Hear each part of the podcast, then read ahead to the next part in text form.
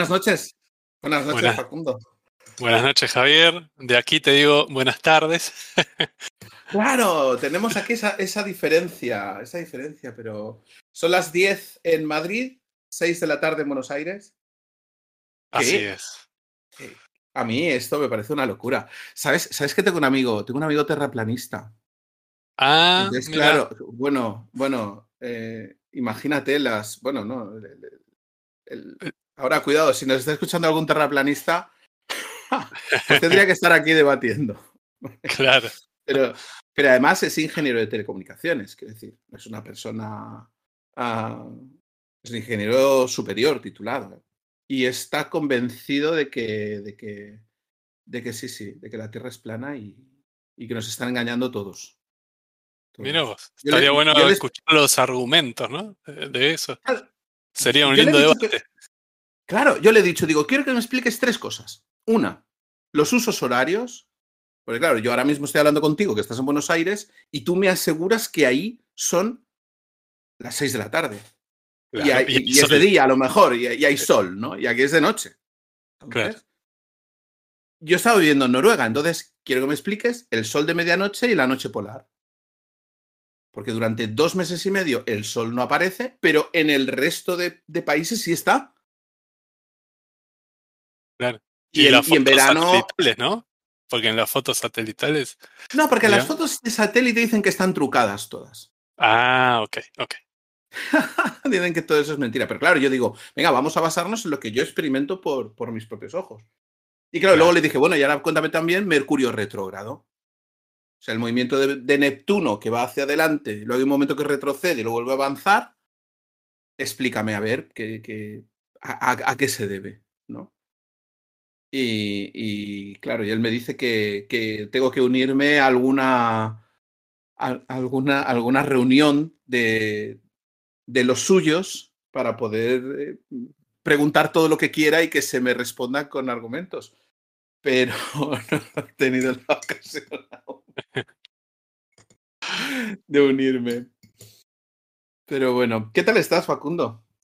Muy bien, muy bien. Aquí estoy. Estaba ansioso para esta, esta charla. Vos sabés que cuando me ofreciste de, de hacer un podcast, esa misma noche me costó dormirme porque me quedé pensando eh, de lo que podíamos eh, charlar, ¿no? Y, ah, qué bien. y una de las preguntas que me hacía, digo, básicas, ¿no? Es, bueno, ¿cómo nos conocimos?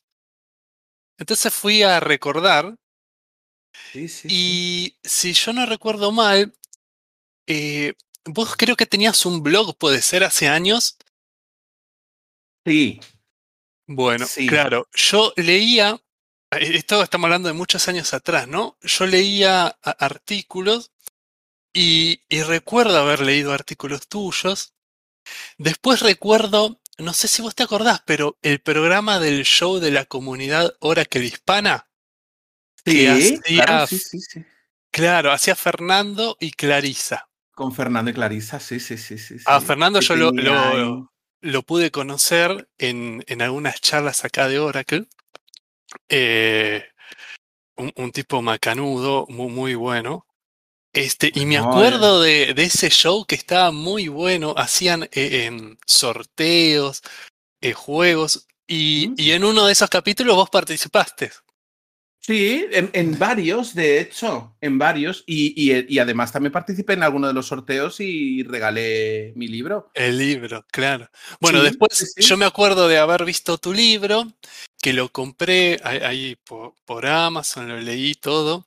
Que de hecho, tu libro, Javier, me, parece que es un libro que todos los deberíamos leerlo cada cinco años, ¿no?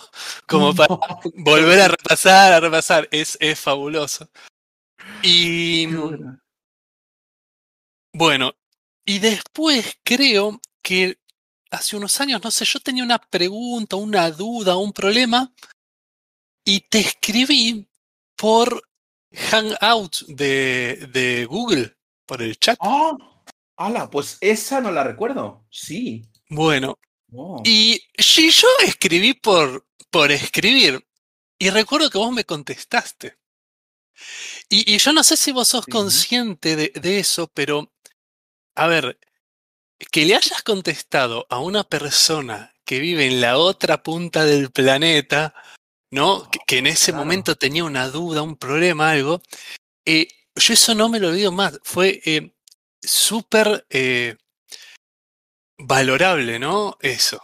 Bueno, y de ahí eh, yo estuve participando en las reuniones, estos cafés virtuales que, hacías, y bueno, y, ahí nos fuimos eh, conociendo, ¿no?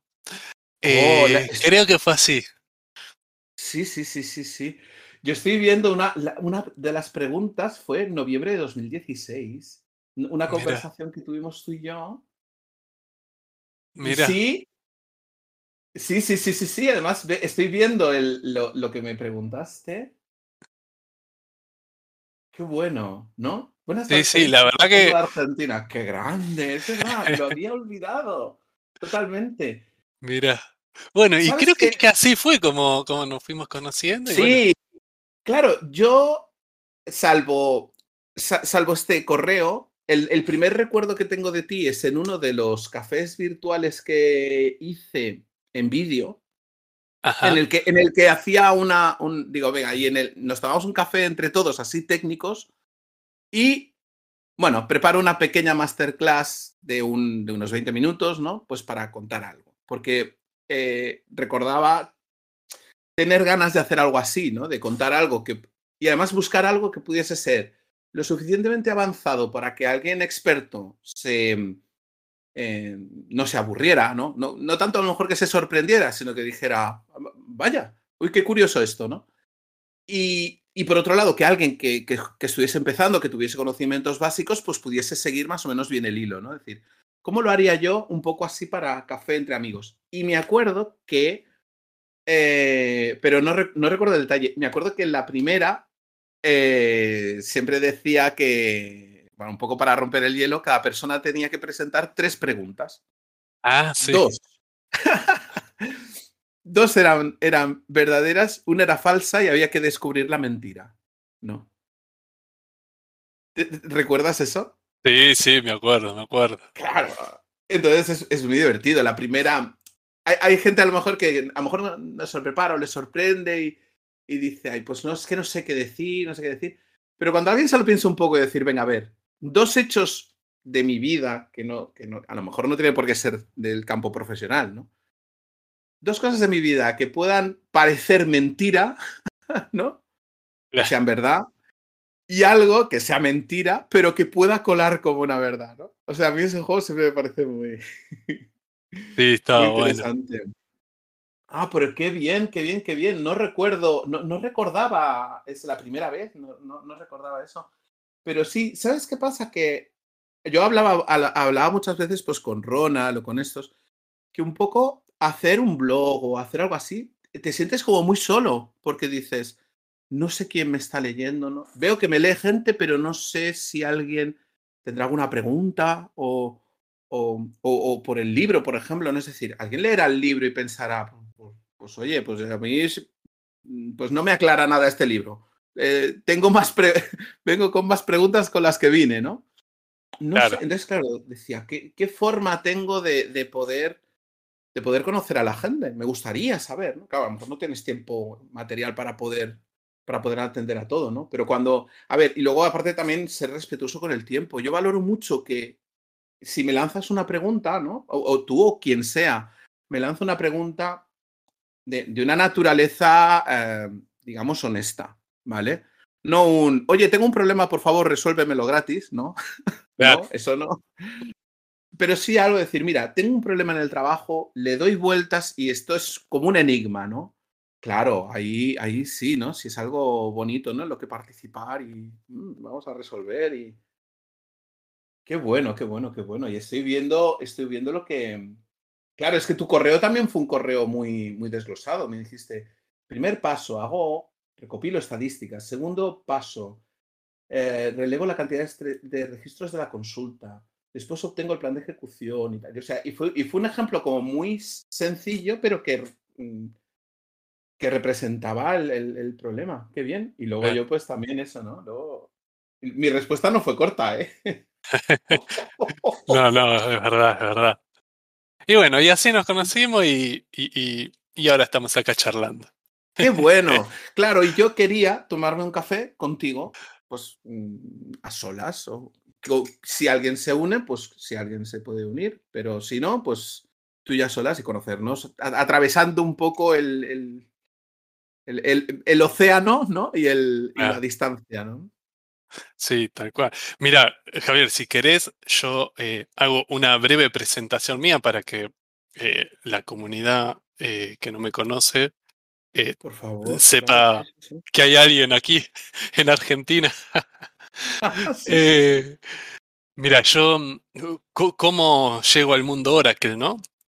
Yo, bueno, estaba estudiando ingeniería en sistema acá en una universidad que se llama Universidad Tecnológica Nacional, que es una universidad pública acá en Buenos Aires.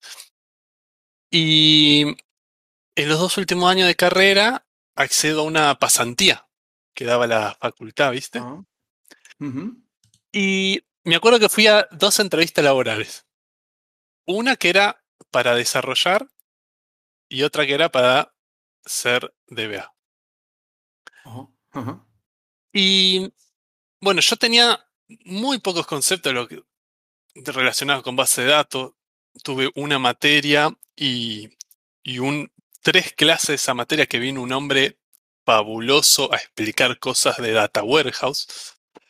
Wow. Y, y bueno, y al final quedé en, el, en la rama de DBA y ahí arranqué con administrando Oracle, haciendo cursos, workshops.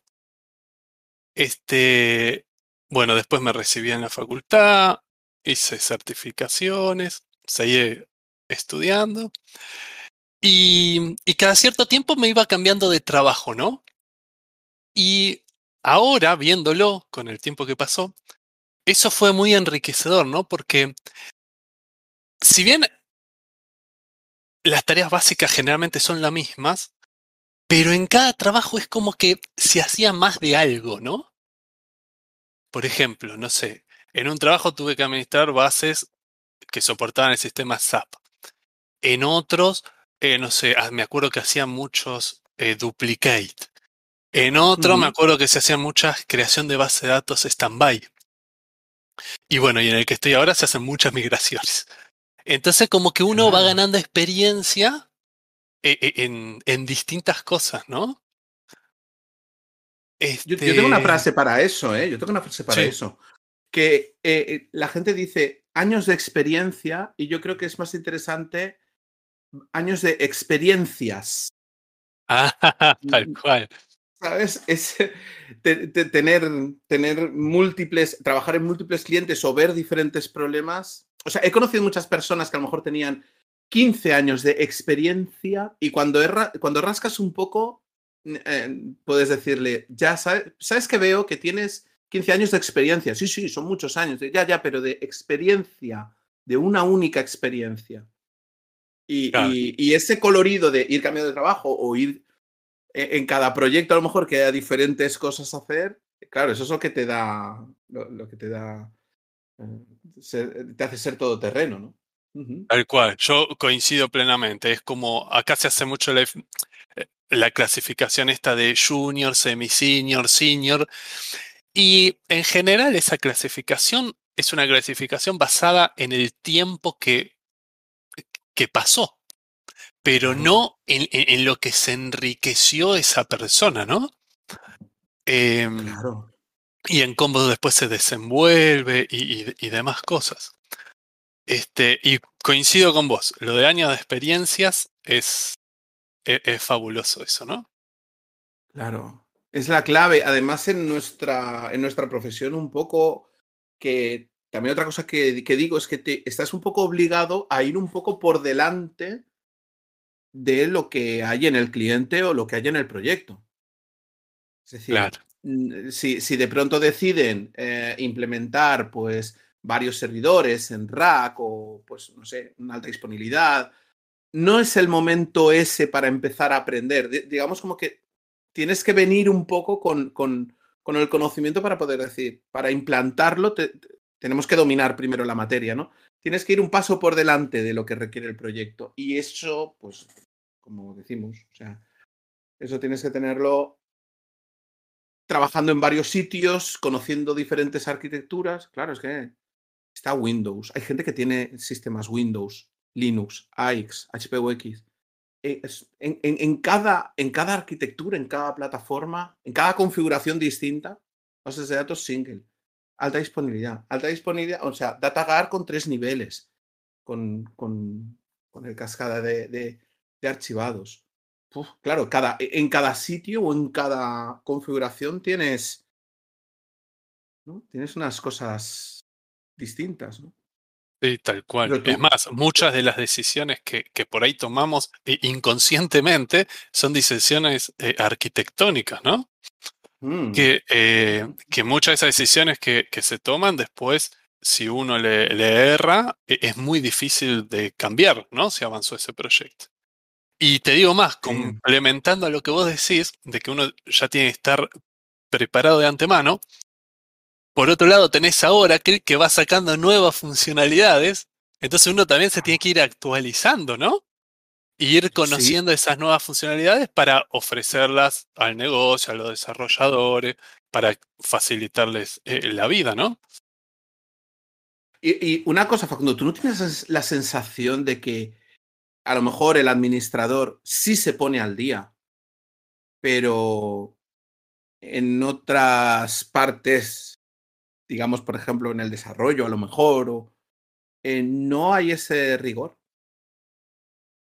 Me suelo encontrar que, por ejemplo, se migra a la base de datos, se evoluciona de versión y el DBA es el, que, el responsable de decirle a la gente, a ver, en desarrollo hay estos cambios, hay estas mejoras, hay estas funcionalidades, pero, pero yo veo muchos sistemas que están configurados como, como, hace, como hace 20 años. Igual. Sí, tal cual, sí, se mantiene. Eh, lo que pasa que mm, debe ser difícil, yo supongo, Javier. Eh, vamos a suponer que uno tiene un equipo de desarrollo, ¿no? Y te llegan nuevos eh, pedidos para hacer nuevos sistemas. Eso compite con el mantenimiento de los sistemas que ese equipo mismo eh, de repente desarrolló hace años, ¿no? Entonces, yo pienso que en el fondo es un manejo de prioridades. Bueno, ¿a qué le damos más prioridad? Eh, ahí deben decidir en qué se enfocan y es por eso que los desarrollos más antiguos difícilmente lo, actualizan, ¿no? Para que pueda aprovechar las nuevas features y demás. Sí, pero además, por ejemplo, yo veo que las cosas se cambian cuando Oracle, por ejemplo, una funcionalidad deja, deja de soportarla. En ese momento. Claro. Es decir, eh, tú te encuentras, por ejemplo, que un parámetro, el utlfile está, bueno, obsoleto desde, bueno, desde 10, desde versión 10, y te dicen, bueno, lo seguimos, lo seguimos aceptando por, un poco por retrocompatibilidad, no tenemos en cuenta, pero bueno, ahí está. 11. Siguen arrancando la instancia y sigue poniendo, este parámetro está obsoleto. Y sigue. Y, y nadie cambia nada. Cambiar un parámetro, por favor. Y cuando ya Oracle dice, bueno, ya dice ya, bueno, ya este, de este parámetro ya nos hemos olvidado, ¿no? Ya hace no sé cuántas versiones que esto ya no debería estar cambiado. Entonces es cuando todo el mundo entonces dice, ¿por qué no puedo consultar el valor del parámetro utlfiledir en 19c? Y dices, oye, tiempo has tenido.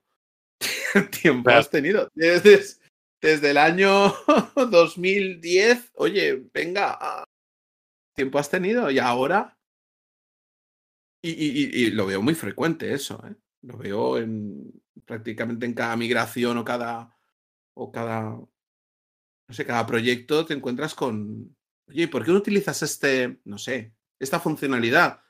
Bueno, no la conocíamos, oye, pero es una funcionalidad que apareció en 8i. O sea, apareció en el, en el 2004, aparece esta funcionalidad. Oye, ya, ya ha habido tiempo de conocerla o de, descubrirla en, en blogs. O, Ahora me estoy ganando aquí amigos, ¿eh? sí, por ahí para, para eso lo que estaría bueno que eh, haya unas personas de, de, DBA más cerca de los equipos de desarrollo, ¿no?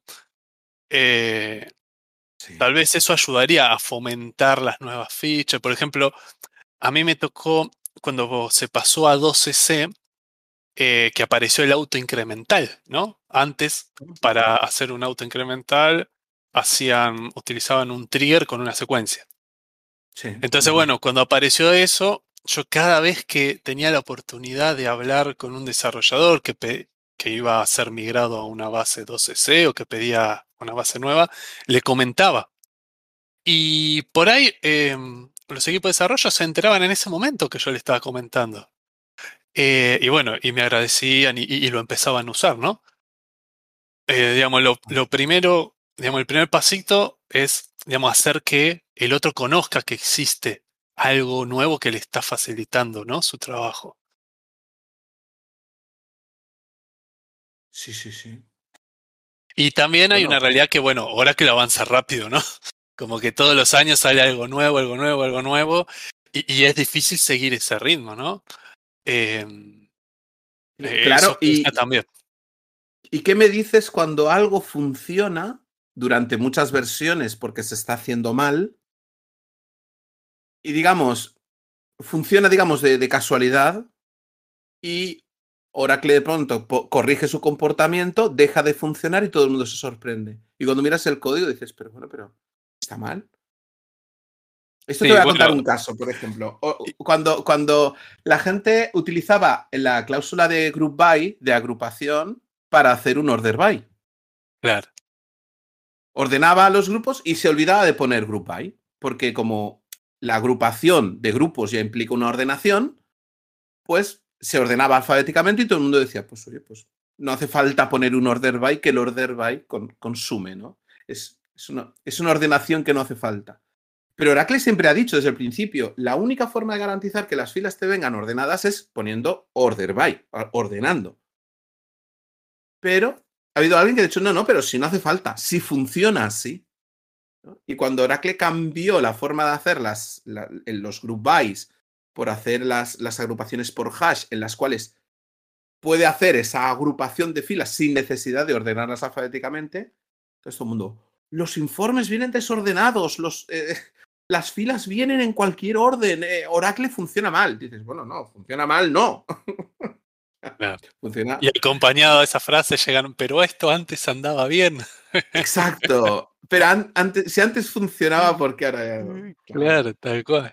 Eh, son cosas que pasan, son cosas que, que, pasan en, deben pasar en todo el planeta. sí. sí, sí, sí, Bueno, y además eso, eh, durante esto siempre se ha hecho así, aquí, así, ¿eh? Aquí se ha hecho así siempre. pero bueno, pero esto desde cuándo es, un, es un argumento, ¿no? O sea, bueno, pero eso pasa en, en todos los, eh, yo creo que en todos los sectores de, una empresa, ¿no? ¿no? No solo en desarrollo. También eh, del lado de tecnología, eso lo, he mm. escuchado. Sí sí sí, sí, Eso es. Eso es muy típico, muy típico. Oye, Facundo, una pregunta. ¿Tú eres, de café o de té? Yo soy más de mate cocido, Javier. Oh, mate, claro. Pero no el mate, no el mate que tomás con la bombilla. El mate cocido es, eh, es como un té mm. en saquito sí. que adentro lleva la yerba. ¿Sí? Y lo ah. tomás como un té. Es parecido al té, pero con gusto de mate. Ah, qué bueno. está bueno. está bueno. Sí. sería más tirando a té, ¿eh? Claro, yo sería más tirando a té, tal cual. Qué bueno, qué bueno. Vos sos más de pues, ¿no? Sí, aunque también, también tomo té, ¿eh? Ah, tomo té. Pero, pero, pero sí. De, de, hecho, lo del café creo que es más un, un símbolo, ¿eh? Más un. Eh, bueno, como había dicho, ¿no? Las entrevistas de personal, cuando yo he tenido que entrevistar a alguien, siempre me lo he llevado a la cafetería. Siempre. Porque he dicho, vamos a la cafetería, nos tomamos un café y luego vamos a la oficina y entonces te hago la entrevista ya más formal y vemos el currículum y todo eso, pero eh, siempre, ¿no? Vamos a tomar un café, venga. Porque más no es, no es, lo mismo, no es lo mismo, no es lo mismo. Y, no, es, no es una forma de engañar a nadie ni de hacer ninguna trampa, sino en una cafetería o en un entorno fuera de ese marco eh, de oficina, eh, leamos el currículum y como un juicio, ¿no? ¿Cuánto sabes, cuánto no? Es mucho más, más interesante, a lo mejor, presentar la compañía o lo que sea tomando café. ¿Sabes? Pues, esta es la empresa, mira, aquí estamos, aquí, esta es la cafetería. Si te contratamos aquí, nos tomamos el café y el menú está bueno o el menú está malo, o te pides, la, yo qué sé, te pides la tortilla o te pides lo que sea.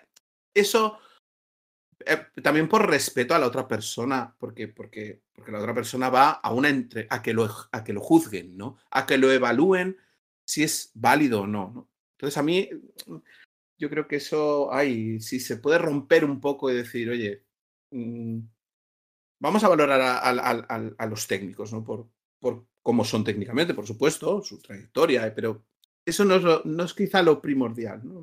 el valor humano.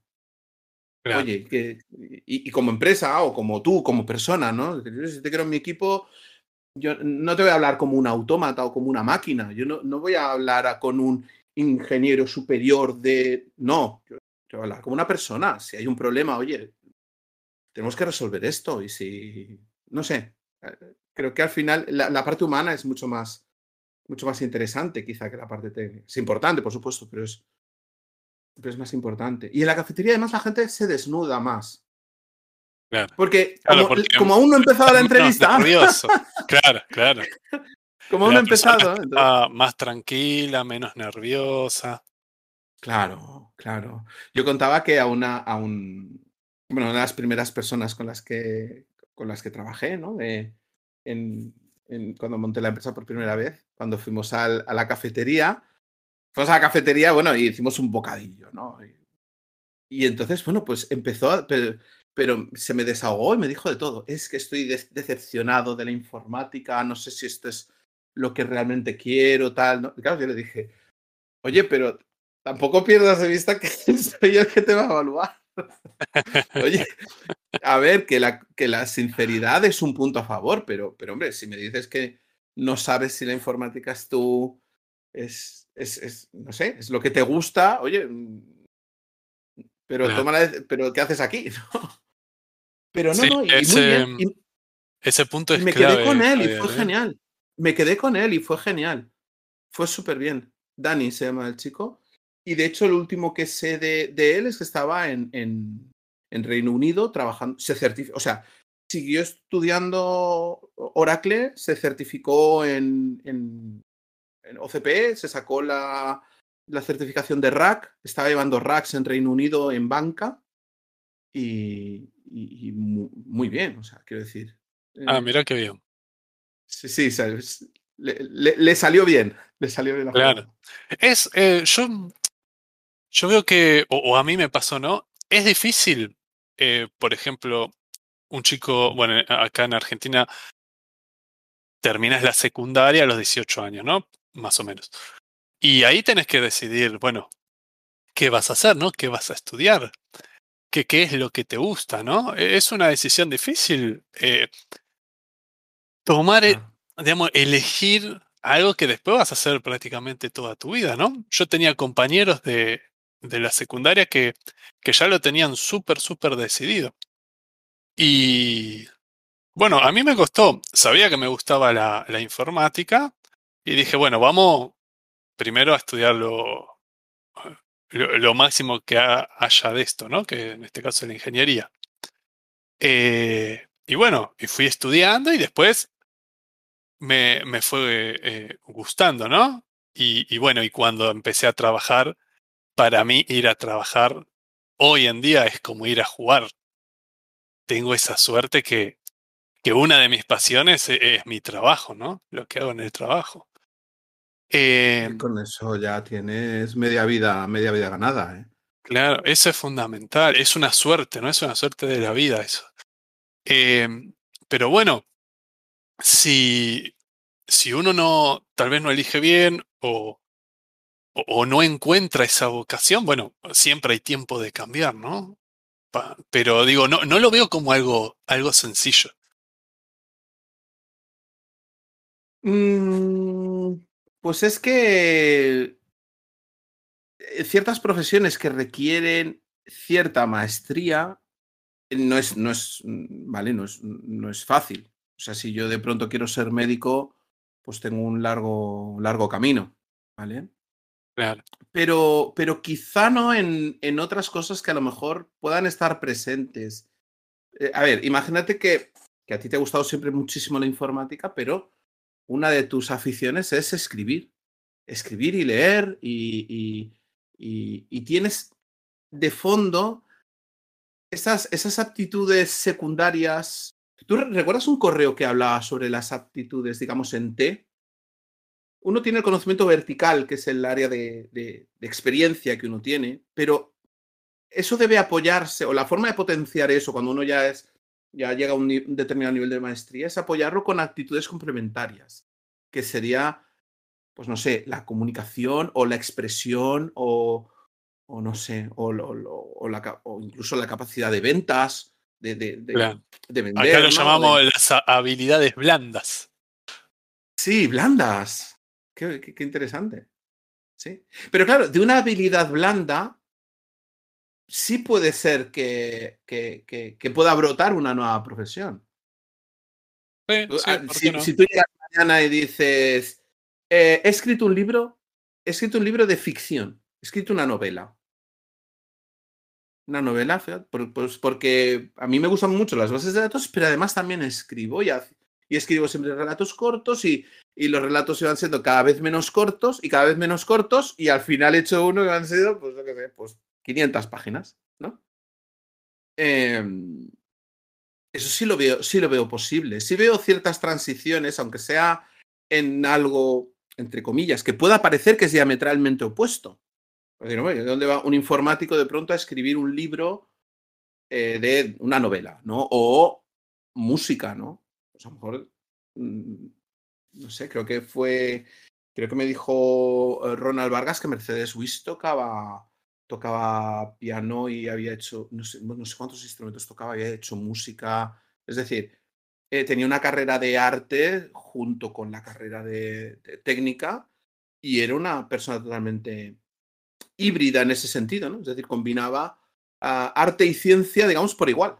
Y no es claro. tan raro, ¿no? No es tan raro. Sí, incluso debe ser bueno también, porque, bueno, uno que está tanto tiempo sentado en la computadora y, y que ya en la universidad te preparan de una manera eh, bien estructurada y demás, eh, hacer algo por fuera de, de tu profesión que sea totalmente distinto, eh, eh, está, está muy bueno, ¿no? Porque la, la mente ahí se, se, libera un poco también. Bueno, totalmente. Además creo que es necesario. Es necesario. Sí. O sea que un año... También para uno, ¿no? Para uno, ¿no? no, no es decir, no, no cubrir solamente un área. Es decir, hay muchísimas cosas en el mundo. Jardinería. Claro. No sé. Vos sabés, Javier, que yo en un año me planteé, eh, este año voy a hacer cosas que yo no daría ni un centavo, que yo nunca hubiese pensado que las haría. Oh. Y ese año oh. me hice un curso de fotografía que al mm. final resultó buenísimo, buenísimo. Hay muchas cosas de fotografía relacionadas con nuestra carrera incluso. Después me hice un curso de cocina que ahí me di cuenta que no era mi pasión. No. no era mi pasión. Y después me anoté para aprender a bailar salsa y bachata. Y eso, eso fue algo que me sorprendió. Eh, Qué bueno. Es increíble, ¿eh? A mí siempre me gustó hacer deportes y demás, pero jamás me hubiese pensado que yo podría bailar, por ejemplo que yo tenía dos piernas derechas más o menos para bailar. Eh, ¡Qué bueno! Sí, sí. Y eso, increíble, ¿eh? Como, como uno lo, no sé, lo, lo relaja o lo pone... Eh, la, la mente ya no está pensando tanto como de, de la misma manera, ¿no? Bueno, pero, eh, pero lo que tú me estás diciendo es totalmente destruir el paradigma para construirlo de nuevo como te dé la gana. El paradigma de, de, quién soy, qué me gusta y qué se me da bien. Sí, tal cual. Ese año eh, fue muy, muy, muy productivo, muy bueno. Qué interesante, qué interesante, qué interesante. Qué interesante. Mira, te propongo algo, Javier, porque me vine preparado para la charla de hoy. Venga. Vamos a hacer un ping-pong de preguntas y respuestas, así la comunidad eh, también eh, conoce de vos, ¿no? más allá del, del DBA que sos. Eh, así que bueno, empecemos. Ah, qué bien. ¿Cuál es tu comida favorita? pues yo te diría que así como comida en términos absolutos, yo te diría que el chuletón. Un chuletón de carne a la brasa, eso a mí me, me puede. Ah, bueno. Pero hay una comida con... Te vuelves loco, ¿eh? Sí, sí, sí, sí, No, no, yo sé, sé, que tengo que ir y morir de ácido úrico, me da igual, o sea, lo sé, lo sé, lo sé. De hecho, en España hay restaurantes argentinos que son mi perdición, o sea, no, no, no. Además, como cortáis la carne de forma distinta a como se corta aquí en Europa. Y es un corte como mucho más pensado en, combinar al magro con la grasa y tal. Bueno, es que mi padre es cocinero, fue cocinero. Ah, mira.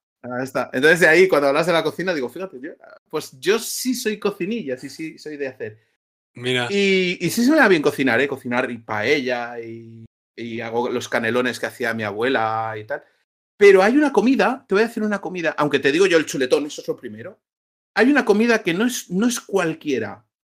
Es la lasaña que hace mi mujer. ah, mira. ¿Y qué le pone de relleno? es una lasaña estándar, pero es que es normal, es una lasaña normal. La hace con carne, con, con verduras y con. Pero yo siempre le he dicho: si alguna vez estoy en el corredor de la muerte y tengo que tomarme una última cena, es una cena con presupuesto limitado, me parece que no puede pasar de no sé cuántos dólares. una yo me quiero ir de este mundo con una lasaña de mi mujer. Y te diré más, extiendo la frase a cualquiera de mis dos cuñadas. Porque, sí, sí, o sea, es esa lasaña la he comido en casa de mi, de, o sea, de, de mi cuñada Silvia y de mi cuñada Raquel, y en cualquiera de las dos he dicho, tengo el corazón dividido. pero solo me, pero no me vale cualquier lasaña ni, no. Y he estado en Italia y no. Únicamente la de, la de, la de mi mujer o, en su defecto, la de mis cuñadas. Bien. Es, es, un, es un, festival de, de sabores. Bueno, vamos con la otra. ¿Cuál es el lugar de España que más te gusta? Ah, Barcelona.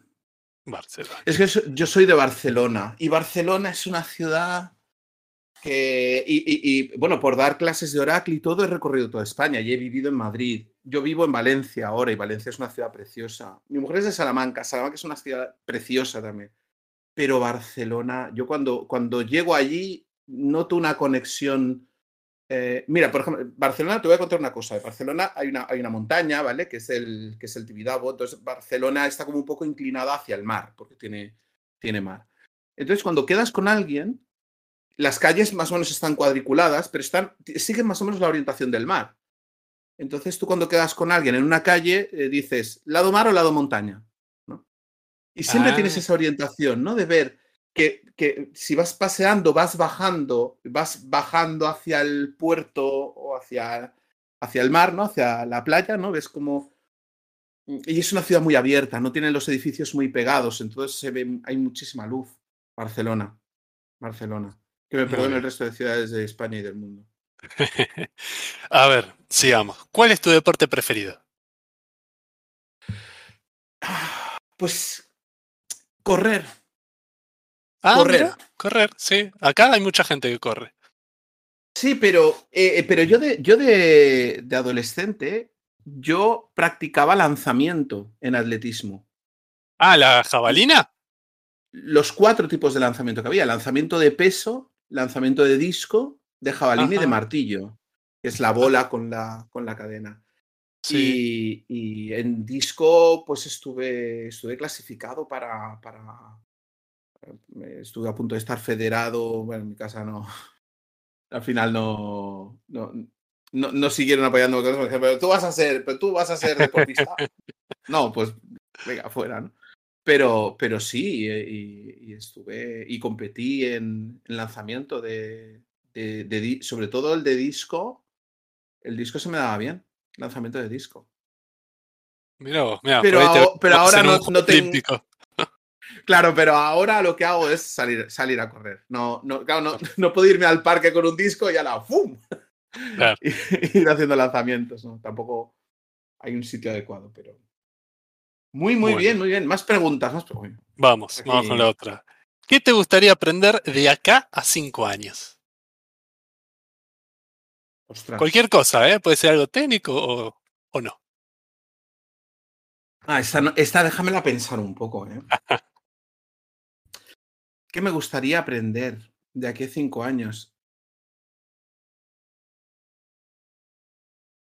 Pues mira, ah, composición musical. Ah, mira.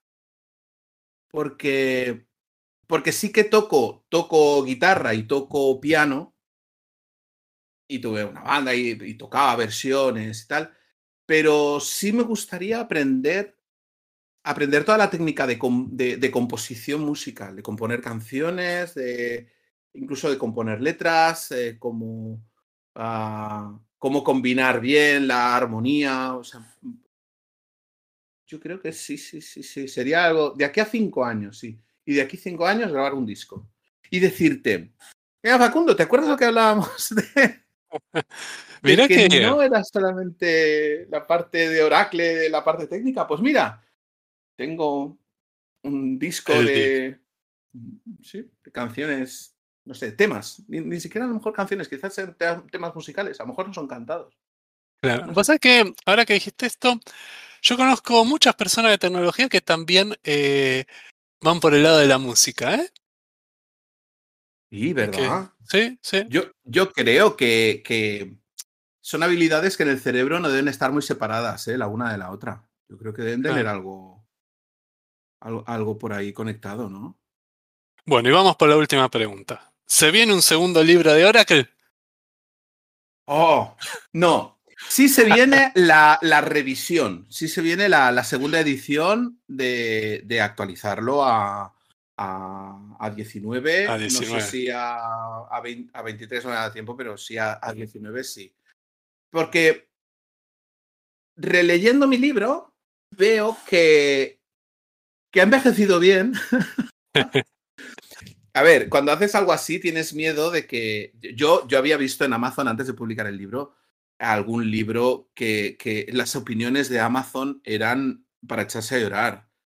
Es decir, este libro no sirve para nada, no te resuelve nada. Yo había visto cosas así de libros, de que, bueno, como publique, publique el libro, es decir, sin una editorial técnica, que, sin, sin, Oracle detrás, sin McGraw-Hill, sin estas grandes editoriales o, revisores técnicos, digo, uff, digo, en, cosas me equivocaré, pondré cosas que no, no sé, ¿no? me someteré al, al juicio de la opinión pública. Y, y releyéndolo o, leyendo otra vez cosas, lo que me doy cuenta es de que, de que falta ampliar lo que, cómo ha evolucionado en las nuevas versiones.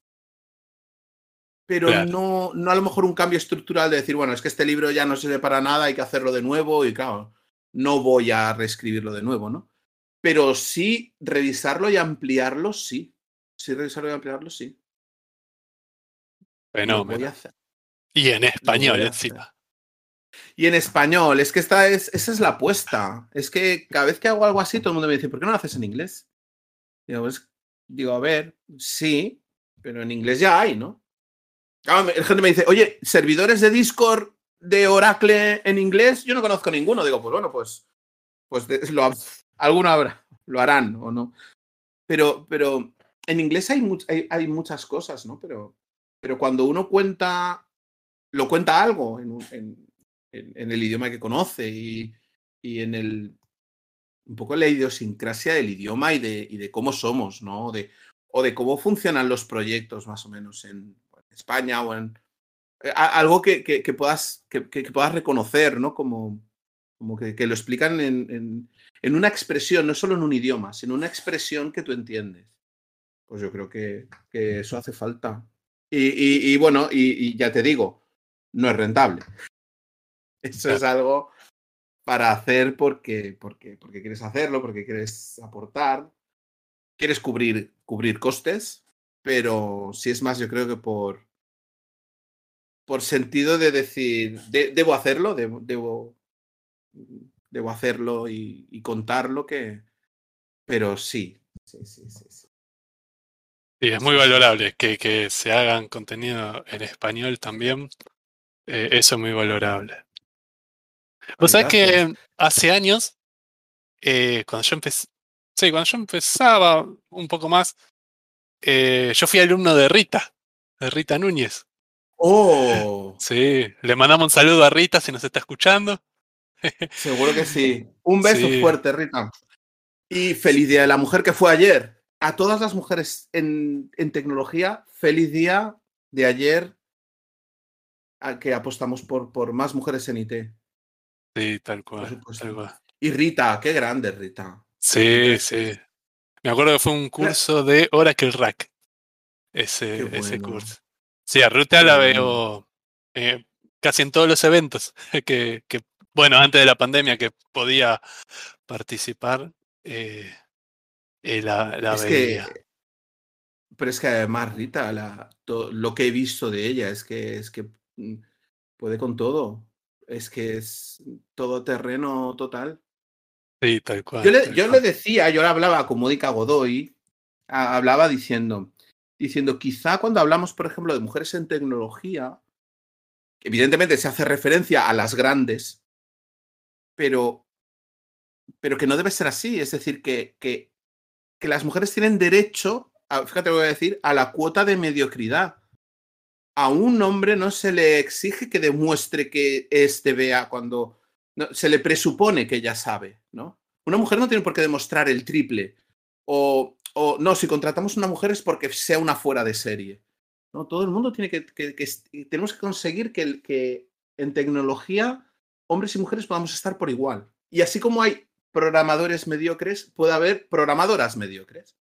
Claro, sí, tal cual y administradores mediocres y administradoras mediocres. Y, porque los hay, es decir, eh, vamos, conozco muchísima gente en, tecnología que, cumple, con su trabajo. Y ya está, no tiene por qué demostrar nada más de lo que es. ¿Qué me contratas para que administre? Voy a administro y ya está. O, hacer un desarrollo, voy a hago el desarrollo y, ya está. Y, yo lo hablaba y decía, claro, digo, que, que hablemos o que, que, habléis en conferencias, pues, pues eso, pues, pues Rita, pues, eh, pues Mónica Godoy, pues Mercedes Wiss, gente así que son, son tan fuertes, digo, pero que aquí hay sitio para todos, que no hace falta a las mujeres que nos puedan estar oyendo, que si, mujer, si te gusta, hazlo. Hazlo esto es, debe ser para todos y para todas. Sí, y para todos. Sí. acá en Argentina hay, hay, un movimiento fuerte sobre eso y, están empezando a cambiar un poco las cosas. Pero bueno, falta, falta camino todavía. Pero sí, uno cuando busca. claro, cuando busca. tenemos. Un, un, un, un, puesto, eh, uno busca un, talento, ¿no? En lo posible, independientemente del género, de, cualquier otra característica. Sí, pero a mí me ha pasado, mira, a mí me ha pasado esto, fíjate, hacer una entrevista de personal a ocho hombres y una mujer y decir rotundamente, o sea, nos, nos quedamos con ella. Pero, pero ¿por qué? ¿Por qué? Porque es que ninguno de los otros, o sea, ninguno de los otros valía. Y digo yo, digo, ¿cómo puede ser tan desproporcionado, no? Es decir, nueve candidatos, uno es mujer, ocho son hombres y los hombres serán nada especial, nada, nadie se va a sentir identificado por lo que estoy diciendo porque fueron entrevistas por separado. Estoy aquí ganándome, ganándome amigos. Pero, pero la, la, la, la, mujer en esa, en esa candidatura fue una persona que tenía, lo tenía todo claro. Todo claro, un currículum correcto y el resto no. Es que, mira, te diré, a uno, a uno recuerdo que yo eh, vi el currículum y ponía, por ejemplo, ¿no? Pues, pues eh, experiencia en desarrollo web. Y dije, ¿has hecho desarrollo web? Y me decía, no, no, no, no, no, olvídate de eso, eh, que no, que no, que no tengo ni idea, pero eso lo he puesto ahí, pero... ¿Pero por qué lo has puesto en el currículum? No, sabes. Ah, y Java. Y Java, no, no, no, Java, no, pues espera, no, a mí me dieron, me dieron una charla una vez de Java, pero yo de Java no tengo ni idea, no, no, no, no me pongas a programar en Java porque no sé, no sé nada de Java, digo. pero oye, tampoco es que tu currículum tenga muchas más, muchas más cosas. Y, y, no sé, o sea, y, varios candidatos así. Claro. No sé, no sé, no sé, no sé. Bueno, Facundo, entonces, va, de las preguntas estas así, claro, no te voy a preguntar tu color favorito, pero, pero después de ese año que dijiste que, que te, te, planteaste probar cosas nuevas y todo, claro, te lo tengo que hacer la, la pregunta. A ver. ¿Qué es lo siguiente no técnico a lo que te vas a, a meter o vas a descubrir o vas a explorar o estudiar o aprender? Eh, bueno, es una buena pregunta, ¿no? Mira, algo distinto a lo de, a lo de mi trabajo. Eh, hace dos años empecé una, una maestría eh, de dirección estratégica tecnológica se llama. Y bueno, la cursé, fueron dos años, la terminé y ah, tenía que elegir un tema para hacer la tesis. Y sabes que elegí un tema, pero del que no sabía absolutamente nada y que me llamaba la atención. Que siempre me llamó la atención. Siempre me llamó la atención lo siguiente. El país de Suecia, hace muchos años, importaba basura. ¿Sí? O sea, le compraba basura a otros países. Entonces yo decía, ¿cómo puede ser eso? ¿Qué, ¿Qué, hay atrás de eso? Bueno, la cuestión que esa, esa pregunta fue el disparador de mi, de, de mi tesis que estoy haciendo ahora y que espero terminar este año. Eh, que se trata del biometano, ¿no? Que para explicar muy, muy sencillamente, el biometano es un gas muy, muy similar al, gas natural que se eh, origina a través del biogás, que es un gas que se genera con eh, residuos. Puede ser basuras de los que se genera en la ciudad, efluentes, eh, puede ser residuos industriales, de, del campo agropecuario. Bueno, con eso se genera el biogás y ese biogás, si se trata con un proceso que se llama upgrading, se transforma en biometano. Y ese biometano se puede usar para los hogares, para los vehículos y demás.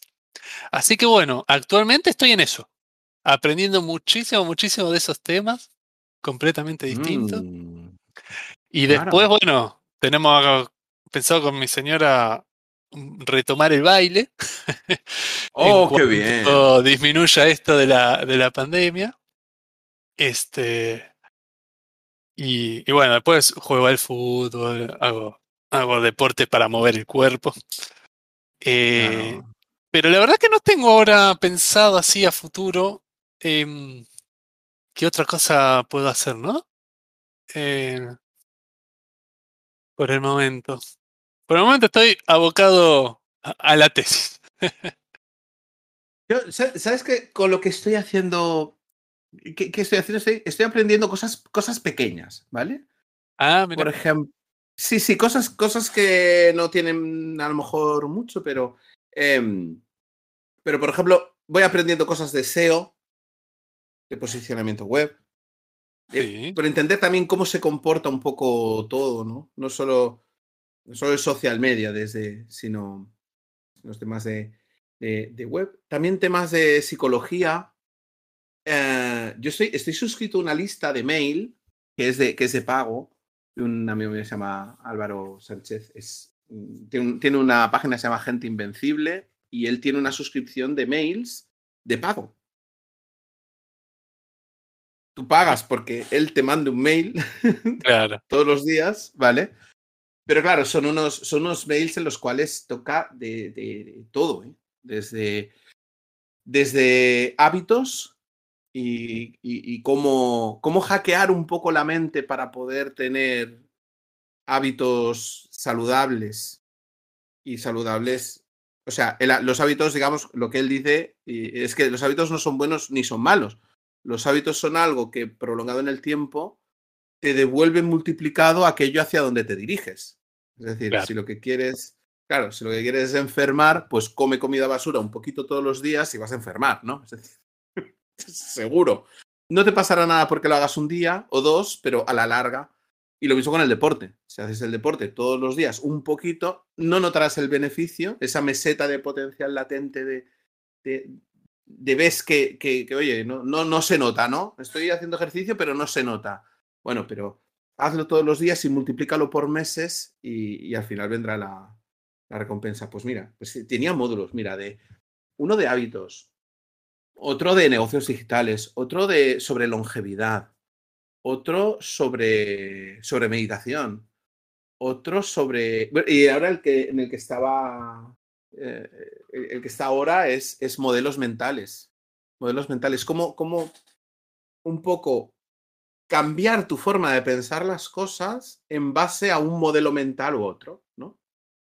Y, y son cosas de lo que, de, lo que hablamos, ¿no? Bueno, pues son, son cosas a aprender. Quizá no es algo como voy a estudiar medicina, ¿no? Pero sí claro. son como, como, pequeñas pinceladas de muchísimas cosas muy, muy interesantes. Mira, el, uno de los, de los correos últimos que, que mandó habla sobre los juegos de ganar y los juegos de no perder. Fíjate qué, qué, qué detalle, ¿no? Dice que eh, en la vida hay juegos, entendiendo situaciones a resolver o, o bueno, o, o, o, cosas en la vida o cosas en el día, que si los ves como un juego, debes tomar una de, una de las dos actitudes, ¿no? O, debes, debes, aproximarte al problema o debes solucionarlo como si fuese un juego de ganar o como si fuese un juego de no perder y te pone ejemplos, ¿no? Por ejemplo, tú juegas a fútbol, ¿no? Pues dice, el delantero juega un juego de ganar. Él tiene que intentar meter un gol y puede fallar todas las veces que quiera. Y se puede arriesgar, y puede chutar desde lejos, y puede hacer lo que sea, porque su juego es un juego de ganar. Pero el portero juega un juego de no perder. Porque el error del portero se paga muy caro. Claro. Entonces, en, en, un partido de fútbol, por ejemplo, yo no soy futbolero, pero tomando un poco esa metáfora, eh, el, el, el, delantero juega a ganar y el, y el portero juega a no perder. Y contaba, por ejemplo, que en el tenis, en los partidos amateurs, la gente cuando empieza, el juego es un juego de no perder, porque gana quien menos fallos comete. Claro, tal en el cual. tenis amateur. Pero sí. en el tenis profesional, la primera línea de pues a, a, lo que juegan Rafa Nadal y estos, es un juego de ganar. El que gana es el que lo hace mejor y el que consigue colocar la bola en el punto preciso, el que consigue tener más fuerza en el revés. O sea, es un juego de ganar, menos, pero en el, en el, en el amateur, pues es el juego de no perder, ¿no? Y el que juega el profesional, ¿no? Para ganar, se tiene que arriesgar más, ¿no? Sí, sí, además, el, el, que gana es el que, el que arriesga, el que hace la jugada virtuosa. ¿Vale? El que hace la jugada virtu virtuosa es el que, el que gana, el que coloca la, la, la, bola en un estudio de cuáles son las jugadas que dan la, la victoria, ¿no? Y en, y en el amateur, eh, los puntos vienen por fallos del contrincante más que por, por hacer una jugada maestra tú siendo un jugador amateur, por ejemplo, ¿no? Claro, son dos estrategias, podemos decir. Claro, lo, lo, que, lo que uno tiene que pensar es en cada, en cada juego si, eh, si tiene que jugar a ganar o tiene que jugar a no perder. Por ejemplo, yo hace poco, hace poco mi, tío Jesús ha, tenido COVID, ha estado en, en coma pues un mes y medio. Hemos estado sufriendo muchísimo por, por, él porque ya ha, conseguido superarlo. Pues yo le mandé un audio y le dije, le dije, mira Tito, eh, le mandaba audios así en plan, venga, para que te animes, ¿no? Para que... Y le dije, ¿no? Digo, tú ahora estás en un juego muy interesante que es el juego de no perder. O de poquito a poquito irte recuperando. No es un juego de ganar, de hacer grandes cosas. Es un juego de que poquito a poquito tu actitud sea de no ir de no perder. El no perder significa que poco a, poco a poco te vas recuperando, poco a poco vas consiguiendo respirar más, poquito a poquito vas intentando moverte un poquito más, pero no, no, no es un juego de ganar, no intentes ganar, es un juego de no, de no perder. Y me pareció, me, me, pareció que me llegó eso, ese correo, ¿no? Como muy al hilo de contarle eso a mi tío. Y, y no, me parece muy, muy interesante, ¿no? Es decir, eh, es, es, es, bonito pensar así, ¿no? Porque de hecho al final lo que, lo, que, lo que viene a decir es, si tú estás en un juego de ganar, en un juego en el que todo el mundo juega a ganar, o todo el mundo es virtual, y tú juegas a no perder, eso es un fracaso. Si juegas a, ser conservador, a no, arriesgarte, cuando estás en un entorno en el que lo, que hay que hacer es arriesgarse, ahí mal. ¿no? Y todo lo contrario. Es decir, si estás en un juego, a lo mejor inversión eh, económica, financiera, algo así, que quizá el juego ahí es, jugar a no perder, ganar pero sin, sin arruinarse, ¿no? Eh, el, que, el que pierde dinero es el que juega a ganar, el que lo apuesta todo, el que, ¿no? Ah, sí, por ahí depende eh, en qué, qué situación o en qué ámbito, ¿no? Vos sabés que hace unos años... Pensado? Hace ¿Habías pensado en algo así? Eh, no, eh, no, no, la verdad que no lo había escuchado nunca, pero ahora que lo, que lo mencionás, eh, eh, sí, digamos, se, se puede traspolar a, a, a, la vida misma, ¿no? Como vos dijiste. O sea que hace unos, unos, meses yo escuché una frase muy buena que decía, a veces se gana y a veces se aprende. Sí, sí, sí, Como que no se pierde nunca. Y, y, eso me quedó, ¿eh? E, es muy bueno, es muy bueno.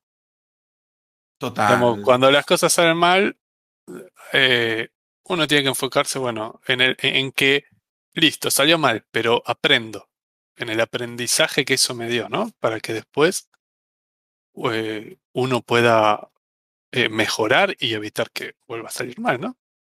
Sí, de hecho, mira, yo tengo un amigo que decía una cosa también a, muy así, ¿no? Decía, en vez de, en vez de estudiar dirección de empresas y tal, coge ese dinero y monta una. Monta una. Intenta hacerlo todo por ti mismo. Arruínate. Ese es un aprendizaje a los golpes. Vas a aprender, claro, vas a aprender de, la real, de, de, de, esa realidad, ¿no? De decir, bueno, pues venga, ¿qué quieres ser? ¿Empresario? Venga, pues monta tú tu propio arranca. Em, venga, ¿cómo contactas con la gente? ¿Cómo haces? Venga, eh, va pasando el tiempo y el dinero se acaba, ¿no? sí, muchas veces se aprende al, al, hacer, ¿no? Al hacer uno mismo. Sí, de hecho con los de mentoría yo tengo una cosa que es el, el, el, una cosa en la que les enfoco, de decir, hay que aprender haciendo, el learn by doing, ¿no? Claro. Ah, eh, esa, esa técnica es decir, bueno, vamos a hacerlo, pero vamos a hacerlo mal. Vamos a romper un poco esa, esa exigencia, digamos, de que tiene que salir bien. Vamos a hacerlo mal, vamos a intentarlo y vamos a, uh, vamos a hacerlo y que salga, y, y, vamos a permitirnos que salga mal. Vamos a crear un espacio de confianza en el que podamos hacer algo y que salga mal. Sin Javier, ahora que mencionaste esto, me acordé del podcast que hiciste con Ronald. Y Ronald contó una experiencia de cuando, bueno, alguien se había mandado una macana, un, un error en una base productiva, bueno, cómo había sido y después cómo se solucionó. Me parece que sería eh, muy provechoso hacer, eh, no sé, un podcast con todas estas experiencias ¿no? que tengan cada uno de los, de los DBA porque todos tenemos alguna que habremos hecho sin querer nosotros o, que haya hecho eh, alguna persona conocida, ¿no? Porque eso sería súper enriquecedor, ¿no? Compartir esas experiencias. Sí, sí, sí, sí, sí, sí, sí, sí. Pienso que, pienso como tú, ¿eh? Pienso como tú. Tendríamos que hacerlo, algo así. Poder, poder contar el error sano. Claro. bueno, una vez que nos equivocamos, bueno, ¿y qué, qué pasó? ¿Qué aprendimos? ¿Cómo lo arreglamos, no? Eh, claro. Eso, eso estaría muy, muy lindo. Sí, sí, sí, sí, sí, sí. Pues te lo, te, lo compro. Te lo compro. Bueno. Para el siguiente café hablemos de grandes errores en producción. Sí. Esos errores que cuando te diste cuenta que pasaron, te corre una gota por la espalda, ¿viste? Claro.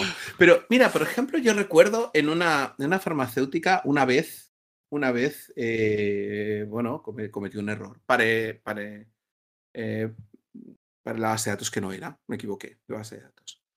Y, y, y, fue avisar rápido a mi jefe y mi jefe con, con, con una voz, eh, es decir, amable en el sentido de decir, venga, va, te, te, voy a dar, vale, me dijo, no pasa nada, mira, habla con, el, habla con el cliente, llama al de la aplicación, cuéntale esto, dile qué tal y dile cuánto tiempo vas a tardar en restaurar el, el entorno dile lo que vas a hacer, que vas a volver a poner la, la copia de seguridad, tal, tal, tal, tal. Mira, de ese sudor frío, ¿no? La, tranquilidad que tuve cuando, cuando, esa persona me dijo esto, esa persona se llamaba Pedro Stephens en, en una farmacéutica en Roche, me dijo, no te preocupes, coge el teléfono, llámales, pero llámales de voz. Explicas, mira, he cometido un error y he borrado. Y he borrado la base de datos que no era, te voy a restaurar de la copia y tal primero que, primero que, oh, qué, qué, qué, bien, ¿no? O sea, dije, he, podido equivocarme y, no, y, no, y, parece que no pasa nada. Llamé a, la persona responsable de esa base de datos y la, y la actitud fue también muy amable. Ah, perfecto. ¿Y lo vas a poder restaurar? Sí, sí, sí, sí. ¿Cuánto tiempo vas a tardar? Pues tres horas entre que restaura y, y todo. Perfecto, perfecto. Muchísimas gracias, muchísimas gracias. Quiero decir, y después de esa intervención, la respuesta fue como un, oye, qué bien, los fallos humanos suceden, pero qué bien que sucede un fallo humano y se ha reaccionado bien. me dijo Pedro, ¿no? Me dijo, ¿has visto? Sí, sí, está bien, ¿no? Equivocarse, ¿no? Lo que no se ha permitido es, mentir. sí, coincido Mira, errores humanos hay, van a seguir habiendo. Eh, y qué bueno que la actitud que tomó tu, tu líder de que te permitió sacarte la presión en ese momento que, que vos seguramente estabas nervioso, ¿no? Y, un montón de sentimientos te habrán pasado. Eh, y bueno, y después pudiste trabajar tranquilo, ¿no? Con el apoyo también de, de tu. Sí, Y era de noche, ¿eh? quiero decir, eran las 11 de la noche. Claro, dije, madre mía, claro, ya estoy cansado, ya, no te preocupes. Pero, pero te tienes que ir de ahí con eso recuperado. Vale, vale, sí, sí, sí. Pero, Sí, sí, quizás esa es la actitud, ¿no? Fíjate que hablamos de aptitudes, ¿no? Y es muy importante las actitudes, mucho más incluso que, que, el conocimiento técnico del detalle o el conocimiento experto de la sintaxis. Oye, es mucho más importante eh, la actitud que tiene la gente, una actitud de, de colaborar, de compartir el conocimiento, de ayudarse, ¿no? Que no. Sí, tal cual. el conocimiento técnico se aprende se aprende. Eh, lo otro es como que sale de la persona ya misma, ¿no? Sí. Sí, pero lo que pasa es que una cosa, una cosa se puede aprender y la otra es, es, es mucho más, es más difícil remontarla. Claro. La, la, la, tener una actitud, eh, entre comillas, comprensiva o empática. Uf, la empatía no es tan fácil de aprender como, como, como unas nuevas funcionalidades del cambio de versión. es verdad, es verdad. Oye, Facundo, pues se nos está yendo ya la hora. Se nos va el tiempo. Eh, pasó rápido, ¿eh? Pasó volando, que sí. Qué, qué, café tan bien aprovechado. Bueno, ¿Hemos estado solitos? Tú y yo. Sí, sí, pero bueno, después la gente nos escucha eh, por YouTube. Yo los podcasts los escuchaba por YouTube, me acuerdo, algunos por Spotify. Eh, sí, sí, sí, sí, sí. Y bueno, está bueno, los subiremos a, las dos, a las dos plataformas y, y ahí estarán. Oye, pues eh, tenemos que repetir, tenemos que tomar nosotros. Sí, claro, cuando quieras, cuando quieras. ¿A que sí? Muy bien. Pues oye, te mando un abrazo súper fuerte. Ahora deben ser las siete y cuarto allí. Sí. Y allá que son once y cuarto, ya es tarde. Sí, sí, sí, sí, sí, sí. Sí, pero bueno, pero es una, es una buena hora. Es una buena hora. Aquí en España llevamos los horarios un poquito más, más cambiados, ¿no? Ahora, ahora es el momento de, de relajarse un poco, ver la televisión y no sé, o y a descansar. estar con, con, tu pareja y compartir. Si tienes pareja y si no, con el perro y si no, con Netflix. es verdad, es verdad. bueno, ya pedirle, unas lasañas a tu señora para mañana. oh, no, me lo reservo, ¿eh? ¿Sabes que, que, que eh, cuando es un día grande, cuando es el día del padre o es mi cumpleaños, algo así, e, e, ella me pregunta, ¿qué quieres comer? ¿No? Pues lasaña, ¿no? Y de cena ya sí chuletón, ¿no? Pero, pero, una lasaña, pero no, pero no se lo estoy pidiendo todas las semanas porque es como, como demasiado placer, ¿no? está muy bien, está muy bien. Oye, Facundo, un abrazo muy fuerte. Bueno, otro para vos, Javier. Me lo he pasado muy bien, muy interesante. Y, seguimos en contacto, seguimos haciendo cosas, porque yo quiero eh, hacer contigo una cosa que te la dije, lo de preparar, hacer coworking online y, hacer una cosa que, llevo tiempo pensando y cociendo y que a ti te veo en este proyecto. Te lo dije a ti, se lo dije a Héctor y, creo que, que podemos engañar a más personas para que se unan a, al grupo. sí, sí, un equipo de coworking y, y, poder trabajar compartiendo proyectos que estamos haciendo y, y, más adelante, ya te contaré. Ya te contaré. Muy bien. Dale, aquí estaremos desde, desde el sur. Muy bien. muy bien. Un abrazo muy fuerte, Facundo. Otro para vos, Javier. Un placer.